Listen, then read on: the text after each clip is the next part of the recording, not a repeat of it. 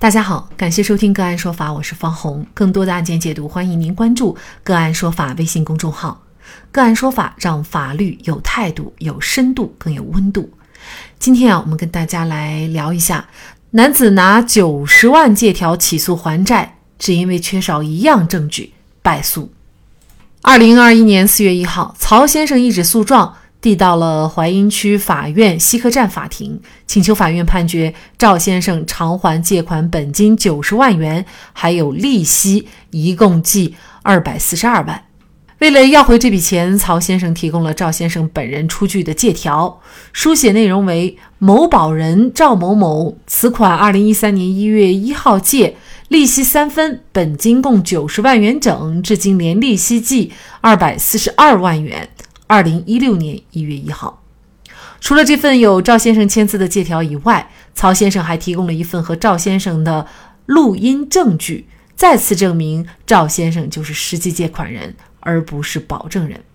法庭上，赵先生对于这笔突如其来的大笔借款矢口否认，他说自己从来没有向曹先生借过钱，借条上的字虽然是自己签的，但是对于借条的内容根本没有看到过。更没有在借条上签字。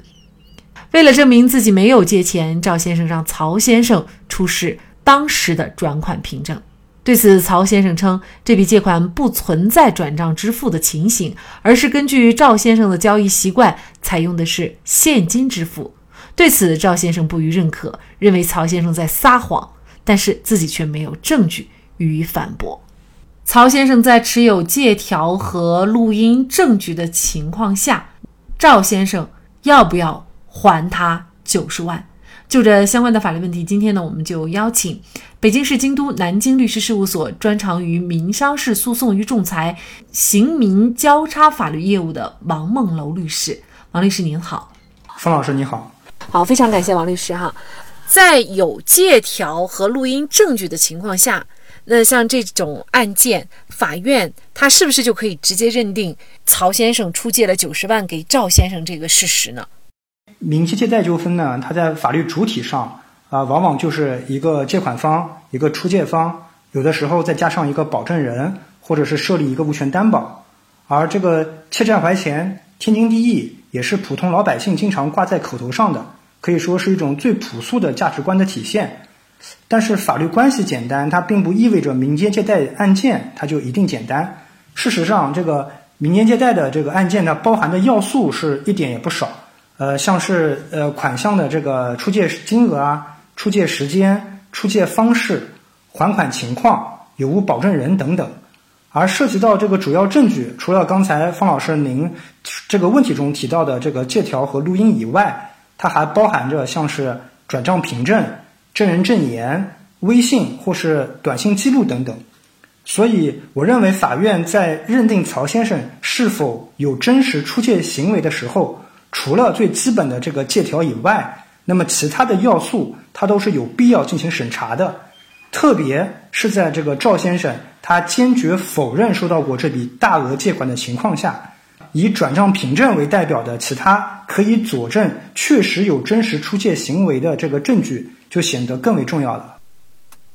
那这个案件呢？曹先生说他是没有转账凭证的，因为当时是现金支付啊。那么在这种情况下，嗯，又该如何认定？就是到底有没有这个真实借款的存在呢？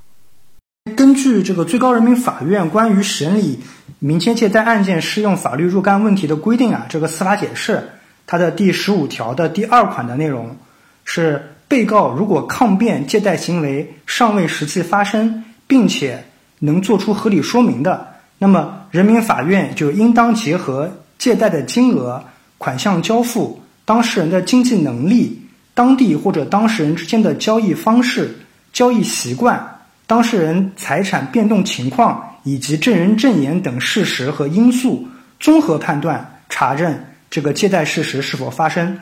所以说，从这个司法解释的条文中，我们就可以知道，这个法院在审理民间借贷这个具体个案的时候，采用的是一种综合判断的方法。那么，我认为啊，其中比较重要也是比较常用到的因素，就是有这个交易习惯和这个当事人财产的变动情况。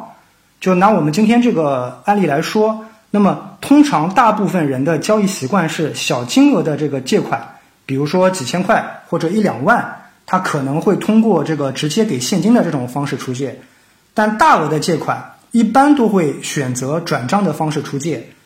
呃，一是因为出借人他借的这么大笔钱出去，通常都比较谨慎。那么通过银行转账的话，至少是可以电子留痕的。再一个就是出于这个方便和安全的因素的考虑，因为这个案件当中，这个九十万元的这个现金啊，呃，估计至少也有小二十斤这个样子。那么带着这么多的钱，他交易，他肯定是一个不方便，也是一个不安全的一个行为。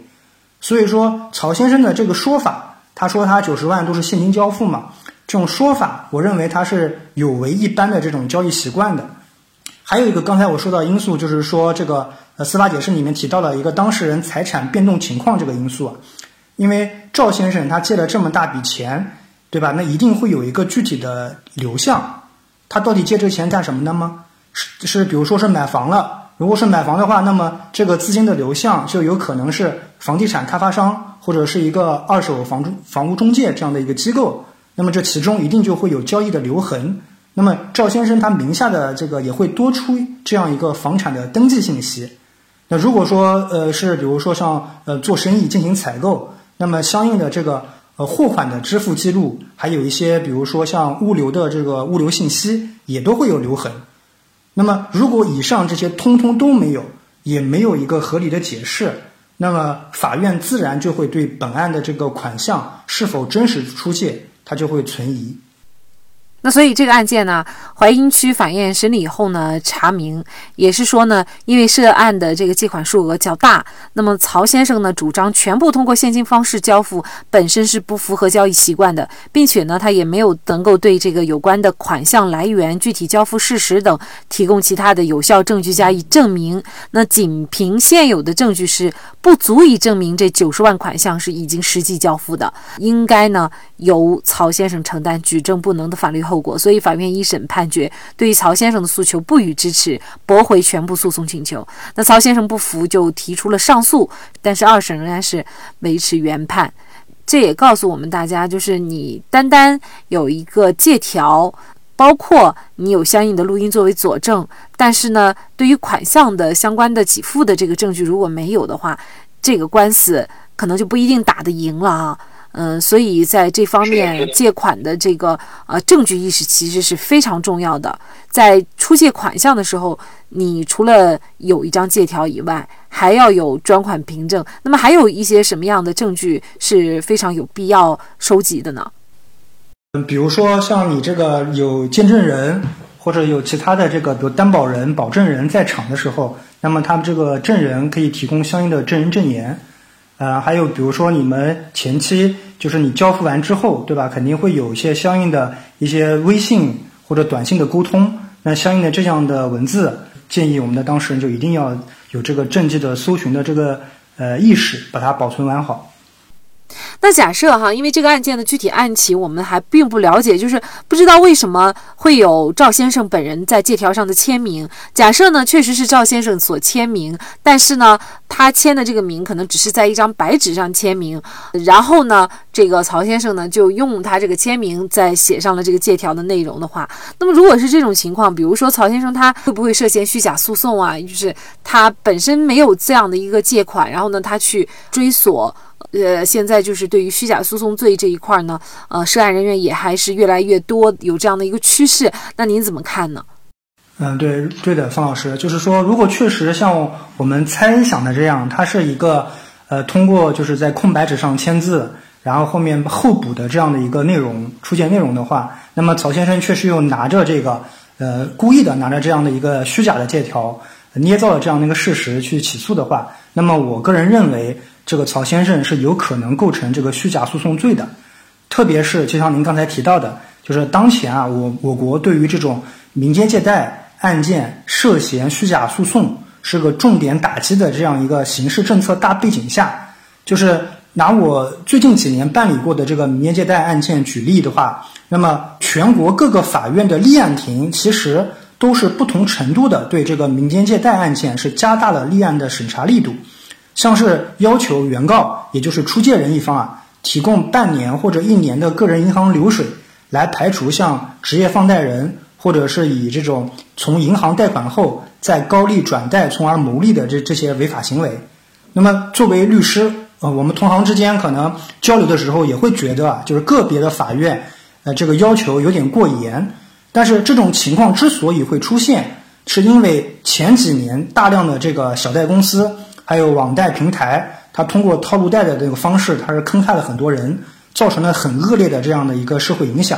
所以说，现在法院在审理民间借贷案件的过程中，如果发现确实有涉嫌刑事犯罪可能的，就会作出裁定，将这个案件直接移送给公安。那么，以我这两年实际办理的这个此类案件的经验来说，这种移送率在实践当中其实是蛮高的。那么，回归到这个案件来说，是如果说这个曹先生他是虚构了这样的一个出借九十万元现金的事实，那么我认为他的行为就可能就符合了这个刑法第三百零七条之一规定的这个以捏造的事实提起民事诉讼。妨害司法秩序或者严重侵害他人合法权益的这个虚假诉讼罪的这样的一个构成要件，而这个对于这个虚假诉讼罪的这个一般的量刑也是是处以三年以下的这个有期徒刑、拘役或者管制，并且这种犯罪通常都会要单处或者并处一个呃罚金的这样的一个情况。那么情节严重的。那么还会有可能是处以三年以上七年以下的这样的有期徒刑，并处罚金。黄老师，为了获得钱财，一些人确实会不择手段，但诚信是金，缺乏诚信不仅无法长久立足，甚至会给自己带来牢狱之灾。好，在这里再一次感谢北京市京都南京律师事务所专长于民商事诉讼与仲裁、刑民交叉法律业务的王梦楼律师。那更多的案件解读，欢迎大家关注我们“个案说法”的微信公众号。另外，您有一些法律问题需要咨询，都欢迎您添加幺五九七四八二七四六七这部手机号的微信号向我们进行咨询，我们会将您的问题转给我们专业资深的律师进行解答。好，感谢您的收听，我们下期节目再见。